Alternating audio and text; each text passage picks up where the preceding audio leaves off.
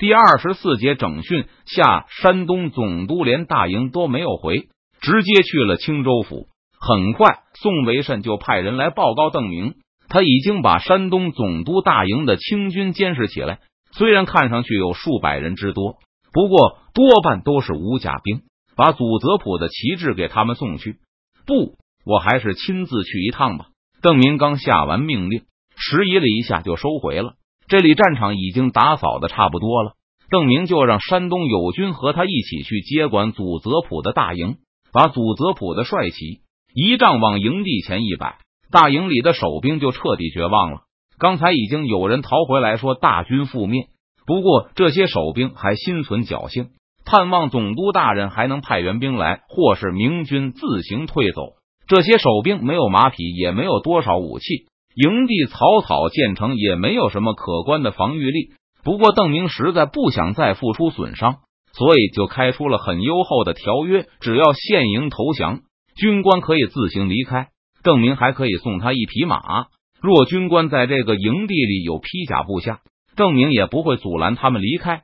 而且他们还可以带走自己的武器。邓明的条件让山东友军都面面相觑。保国公很有耐心的解释道：“我知道军官都是清廷的爪牙，披甲兵说不定也有山东义军的血债，而无甲兵反倒没有罪孽。不过这个营地里是这帮人说了算的，你们肯不肯为了正义的伸张而强攻营地？如果你们肯，我没有意见。不过山东人也没想进攻。”因为邓明说，营地里可能还有一些物资，要是强攻，可能会被绝望的守兵烧毁。再说，他们觉得留在大营里的陆营多半不是什么精锐部队，可能也不是山东义军的仇人。既然如此，他们就不打算攻营了。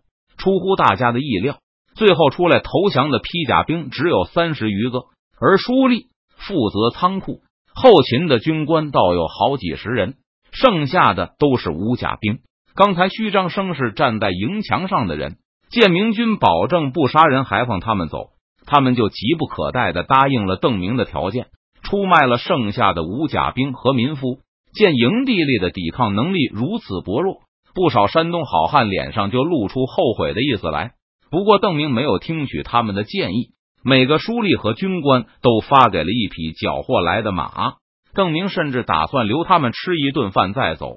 不过山东人还不熟悉邓明的脾气，要是营地还有抵抗的可能，也不会甘心投降。这些留守人员见邓明居然不毁约，自然喜出望外。不少人本来连马都不敢要，既然邓明坚持要履约，那他们也就收下了。但这顿饭是无论如何也不敢吃的。拜谢了邓明后，他们就急匆匆的逃走。祖泽普的大营里虽然没有多少粮食，但却有一群绵羊。是为总督大人和总督衙门的幕僚准备的。我们真是来对了。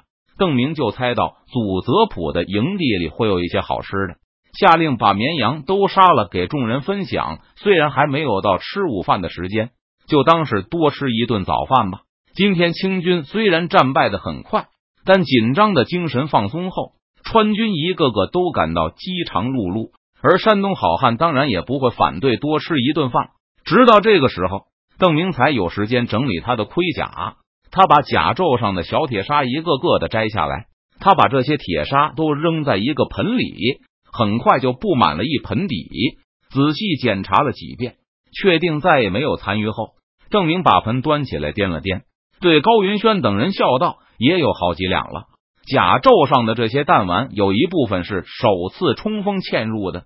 不但邓明的盔甲上有，他的坐骑身上也有不少擦伤。”还有一些是冲阵过程中打中邓明的榴弹，当时有很多三眼冲骑兵下意识的射击，大部分都没打到邓明，而是被其他的清军士兵挡住。不过也有一些挂在了邓明的甲胄上，这东西对义军的威胁很大，因为义军没有盔甲。邓明把那盆铁砂摇了摇，轻蔑的倒在了一边。这东西的威力比邓明见过的手铳还差。怪不得拥有火器的明军会被清军打得一败涂地。要是山东督标使用的是汉八旗的鸟铳，那效果一定会大不相同。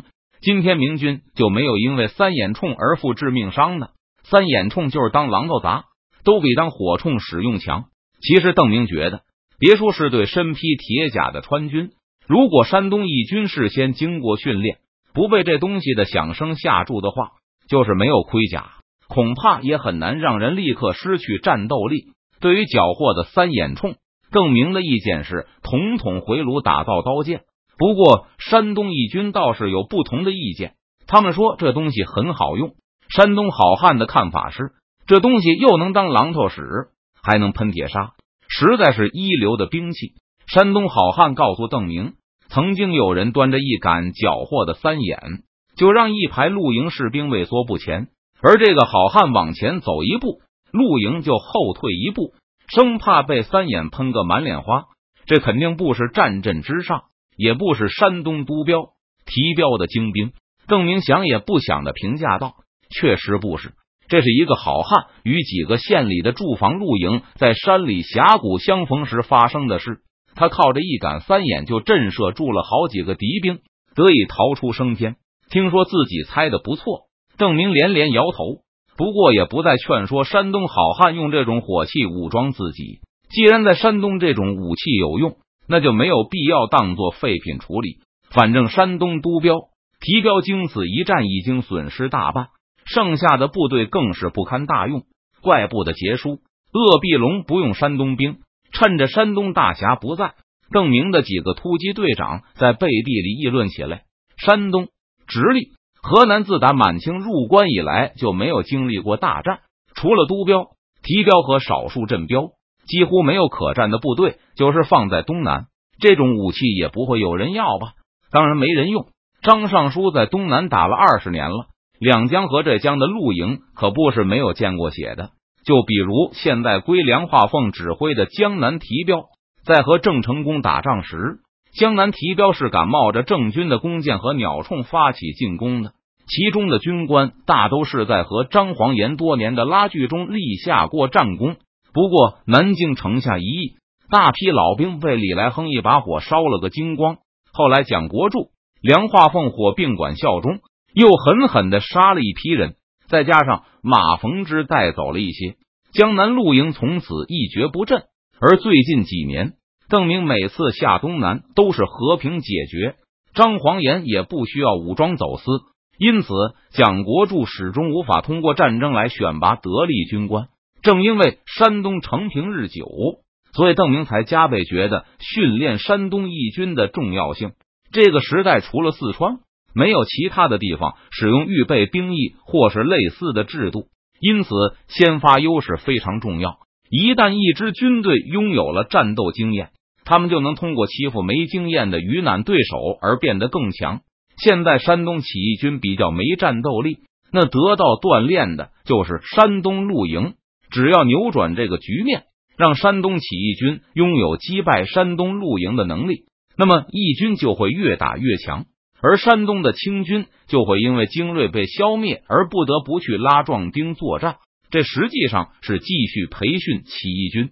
想扭转这样的局面，一般有两种方法：一种就是坚守某个城池，在守城时战斗力再差的守军也可能创造奇迹，因为攻击者其实也是极端缺乏训练的部队。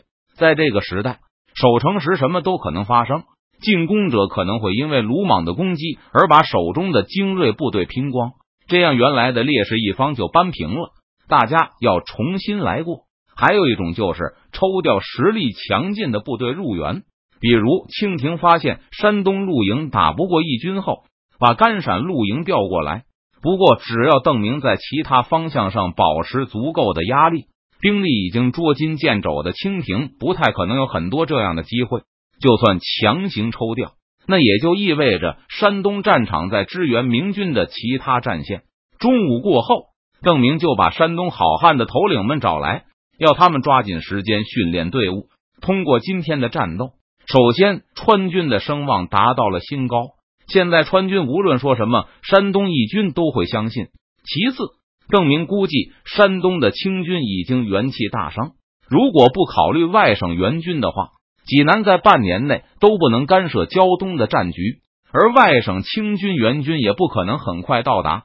这样，邓明不再需要再把大量的卫士留在身边，可以把半数以上的卫士派去训练山东义军，让他们熟悉基本的旗号、队列还有行军宿营的注意事项。如果没有训练，所有的军事知识都要靠实战来摸索，其中很多还可能是错误的。比如让和尚诵经，或是杀黑狗可以强化火炮等。杀黑狗不能强化火炮吗？有人发出了惊呼声。不能，这就是为什么你们需要接受训练。邓明飞快的答道：“为了加深印象，我们需要实战的锻炼。我们就先从莱州府的县城打起，这就算是提及吧。而你们的科举考试就是攻打莱州府，我们不用着急，慢慢来。至少一个月内，济南是什么也做不了的。今天从祖泽普的军营里还缴获了一批火药。山东好汉既然喜欢三眼冲。”那就拿去用好了。不过这些火药，邓明有更重要的用处。从今天开始，我的手下还会教给你们一种新式的破城战术——爆破。邓明在湖广使用这种战术已经四年了。张黄岩在浙江也用过，但居然还没有在山东传播开，这让邓明很惊讶。不过没关系，山东好汉学到的将是奎东军的最新研究成果。